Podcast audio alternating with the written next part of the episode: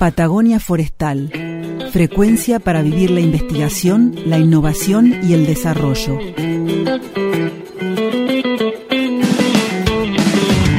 Hoy vamos a tener el placer de hablar con el ingeniero Diego Morbel, quien es el coordinador del nodo de monitoreo sur de la Dirección de Bosques dentro del Ministerio de Ambiente y Desarrollo Sostenible de la Nación. Y Diego es además integrante del área de geomática del CIFAP. Después él nos explicará qué significa geomática porque no es una palabra de la que uno escuche todos los días.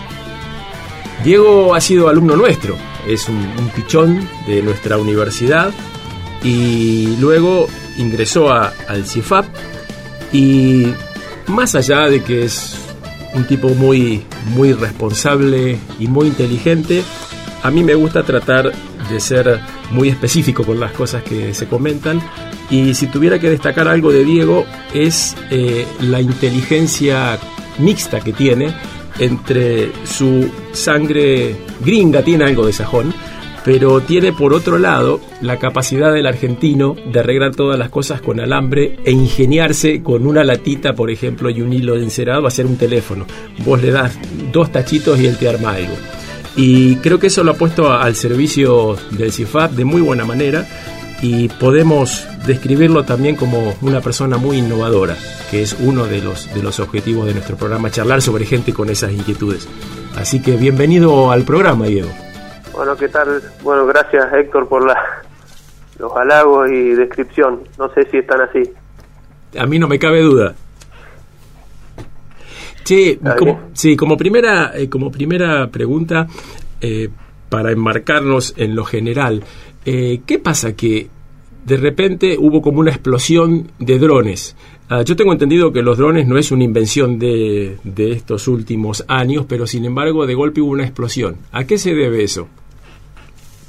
Y básicamente, digamos, los drones vienen de, fines militares originalmente, allá por la Primera y la Segunda Guerra Mundial.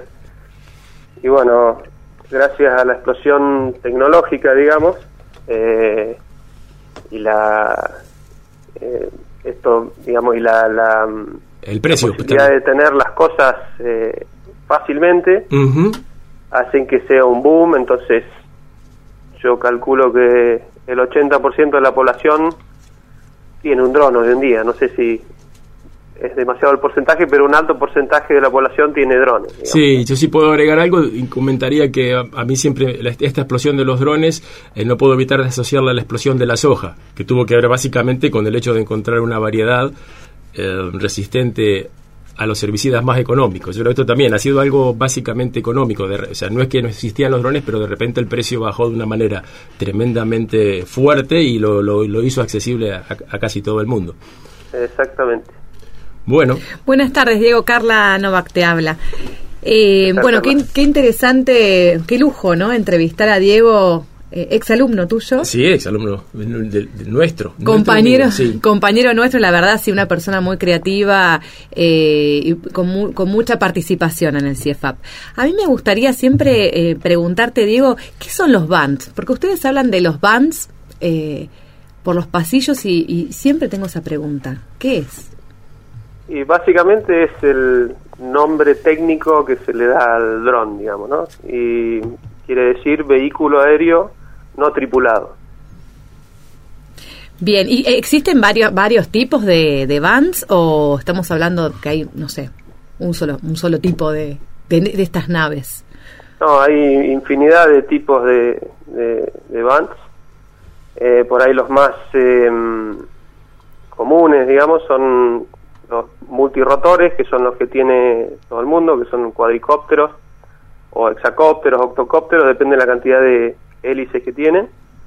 Y después están los drones o bands de ala fija, ¿no? que es un poco en donde incursionamos como área de geomática. Claro, yo noto que esto como que ha revolucionado un poco lo que tiene que ver con los inventarios. ¿Y cómo, eh, cómo aplicaste vos esta tecnología de los bands con todas sus variables a, aplicarlo en, en, el uso de nuestros bosques racional y para poder tener una idea más clara de cuáles son nuestros recursos. Antes yo me acuerdo, hace 30 años, eh, cuando uno hacía un inventario forestal, tenía por un lado las imágenes satelitales que tenían muy baja resolución y te daban una idea así muy general de, los tipos de bosque, etcétera, y por otro lado, si vos eras rico, eras un país como Suiza, como Liechtenstein, por decir algo, eh, y tenías mucha plata, podías hacer fotos aéreas y tenías una, un grado de información sumamente ah, detallado. ¿Y qué pasó ahora con este, este tema de los bands? Que a, mi juicio han revolucionado un poco todo lo que son los inventarios forestales. Contanos un poquito cómo funciona esto y qué es lo que has hecho vos dentro del CIFAP. Sí, exactamente, digamos, la, digamos, se abrió un montón la, la posibilidad de, digamos, mejorar el relevamiento de los bosques. Vos eh, anteriormente mencionaste que, es la palabra geomática, básicamente es eh, digamos, la integración de un montón de información que tiene variables espaciales. O sea, uno puede hacer un, compilado de diferentes variables y mediciones eh, y superponerlas en el espacio, ¿no? Em, antiguamente, como bien decís vos, con el tema de las fotografías aéreas, bueno, actualmente también se usan fotografías aéreas, las imágenes satelitales más toda otra información que se puede datar espacialmente, eh, se vio potenciado por el uso de, este tipo de tecnologías porque uno puede, además de ver superficies, puede eh, reconstruir estructuras en tres dimensiones y eso es un poco el objetivo que nos planteamos como área de geomática vinculados al sector forestal, ¿no? Tratar de de nada, tener variables como la altura del bosque, la, estructura del bosque, que antes a través de mm, imágenes satelitales es, eh, más dificultoso conseguir, ¿no? Y todo esto, lo, o sea, un poco la premisa y que estaba acotado por nuestra realidad, conseguirlo con eh, tecnología económica o barata, ¿no? Eso fue un poco lo que nos eh, nos, el objetivo que tuvimos. Cuando hablas de, la tecnología generada o por lo menos innovada en el área de geomática, eh, contanos un poco cuáles fueron los desarrollos ¿no? que hicieron. Sí, digamos, como desarrollo así innovador, a lo mejor fue mm, no tanto el, el BANT, sino eh, probar diferentes configuraciones de, de cámaras eh, convencionales que usamos para poder mejorar eh, la reconstrucción en tres dimensiones del dosel forestal ¿no? o del bosque.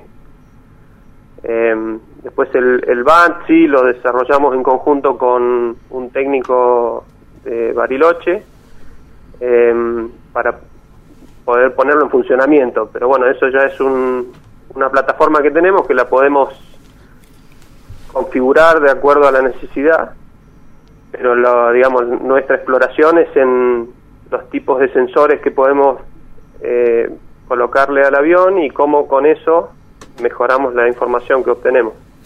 Tengo una consulta para el oyente que está del otro lado preguntándose, vos hablas de tres dimensiones. Eh, ¿Cuáles son esas tres dimensiones que componen eh, la imagen, no? E, esta imagen que ustedes están trabajando o obteniendo. Y básicamente tenés, digamos, em, eh, en cualquier relevamiento eh, convencional, vos tenés dos dimensiones, que es en, el plano, y después tenés la tercera dimensión, que sería en la, estructura vertical, digamos, del, bosque. Entonces, lo que se puede generar es una nube de puntos que representa cada parte del, de la copa de los árboles, por ejemplo, ¿no? Entonces uno puede así reconstruir la parte vertical del bosque. Es como ver el bosque desde adentro, ¿no es cierto? ¿Sería algo Exactamente. Casi. Casi como verlo desde adentro. Y ustedes trabajaron, eh, uno de, las naves, vamos a decirle, estos drones, es el Skywalker X8. ¿Puede ser? Sí, ese es el, nombre que tiene el, el, fuselaje que usamos, que eso se compra digamos, el diseño del fuselaje se compra y después se arma el aparato con toda la electrónica, se monta sobre ese fuselaje. Entonces eh, ese es uno de nuestros de nuestros avioncitos y, mm, eh, y bueno es, es el que usamos para hacer todas estas pruebas. A mí me tocó ir a sacar fotos de una vez que estuviste probando el uso de los avioncitos y realmente da mucha envidia. Poder jugar con, con esos avioncitos es, es fantástico. Me hace acordar cuando era, cuando era chico y compraba esos helicópteros que andaban por sí mismos con una gomita. Eh, así que eh, es bárbaro, digo, la verdad que es, es envidiable. Sí, tiene su satisfacción en ese sentido, pero también tiene muchas frustraciones cuando eh, por ahí se rompen ante algún golpe y eso, y tenés que eh, arreglarlo, parcharlo. Eh, entonces tiene su, su doble filo, digamos. Sí, sí, me imagino como todo. Justamente te iba a preguntar cuáles son las mayores dificultades, ¿no? De trabajar con este tipo de tecnologías eh, acá en Patagonia. Claro, bas- bueno, básicamente los desafíos grandes en Patagonia son, eh, por un lado, el relieve montañoso que tenemos, que influye mucho en cuando uno hace la planificación del vuelo para el relevamiento, eh, toda la, la operación que va a hacer el avión, uno tiene- siempre tiene que tener en cuenta el, el relieve para, digamos, evitar accidentes y colisiones, ¿no? Y el otro gran desafío son las cuestiones climáticas, ¿no? La Patagonia es una zona muy ventosa y, bueno, eso limita muchas veces la, la operación de, de los, de. Para quienes recién enganchan, sintonizan el programa, estamos hablando con Diego Morbel, él es ingeniero forestal, coordinador del equipo de monitoreo Nodo Sur eh, del Ministerio, de la Dirección de Bosques del Ministerio de Ambiente y Desarrollo Sostenible de la Nación. Eh, nos está hablando sobre eh, los bands, ¿no? Tecnología, eh, son drones. Sí, Estamos sí, sí, hablando. digo, lo- son eh, elementos que vuelan, pueden tener forma de avioncito o forma de dron. pero que se utilizan, son aplicados al, al estudio del bosque, ¿no? Al estudio de nuestros bosques patagónicos. Y hablando de estudios patagónicos, eh, te queremos preguntar qué, qué proyectos están llevando adelante o qué estudios están de- realizando con estas tecnologías innovadas eh, en el CIEFAP. Bueno, tenemos como dos, eh, digamos, eh, líneas. Una es en, bosque nativo, donde mm, estamos haciendo varios estudios eh, sobre la parcela de la universidad ahí en Huemules, que es un bosque de lenga. Y básicamente estamos trabajando en eh, cómo poder reconstruir de mejor manera posible la, la estructura eh, digamos, vertical del bosque, pensando en, por ejemplo, una de las salidas que podría tener ese, ese tipo de aplicaciones en, en estudios de, digamos, de degradación de bosque y ver cómo, digamos, la, la degradación de los bosques andino-patagónicos está muy vinculado a, a cambios estructurales en su, en su composición, ¿no? Entonces, esa es una de las eh, líneas de trabajo. Y por otro lado, sobre plantaciones eh, de, exóticas, o sea, básicamente pinos, estamos trabajando en metodologías para poder hacer inventario forestal, o sea, medir variables de- del bosque con eh, los drones, ¿no? Sí. Eh, la verdad, un tema súper interesante. Imagino que habrá más de uno que queda motivado eh, a ver cómo puede hacer con su dron, el que tiene en su casa, para contribuir a, a observar un poco el bosque. Pero bueno, eh, eh, requiere un poco más, ¿no? Un Sí, poco yo, más de. yo me voy a quedar esperando que aparezca por eh, WhatsApp un videito vi- que muestre cómo se va formando el bosque de lenga hecho por Diego. Pero lo tenemos, obviamente. Vamos a compartirle también a la audiencia eh, estos videos eh, que generamos eh, justamente probando una de, de estas tecnologías y las fotos que mencionaba Héctor, que realmente es un placer verlo a Diego, la pasión que le pone cada día a la hora de salir al campo a, a poner a prueba esta tecnología. Y obviamente también dentro del laboratorio, cuando lo vemos ahí muy serio procesando la información. Un placer realmente. Sí, Diego, muchísimas gracias por estar con nosotros y, y compartir eh, todo tu trabajo. Bueno, no, gracias, gracias a ustedes por, por darme la posibilidad de contar un poquito a, a- a la gente de la zona de, de qué se trata esto. Digamos, hoy en día, ¿qué persona puede operar un, un vehículo de estos? Eh, obviamente hay que trabajar en la operación responsable de estos, de estos aparatos, digamos, hay reglamentaciones nacionales que un poco eh, lo que buscan es la, el, el, uso responsable de, de estos aparatos, ¿no? Sí, muy precisa tu, tu, aclaración. Bueno, Diego, muchas gracias y seguimos contándole a la gente eh, un poco de este trabajo por las redes. Síganos. Gracias, ¿eh? Ok, gracias a ustedes.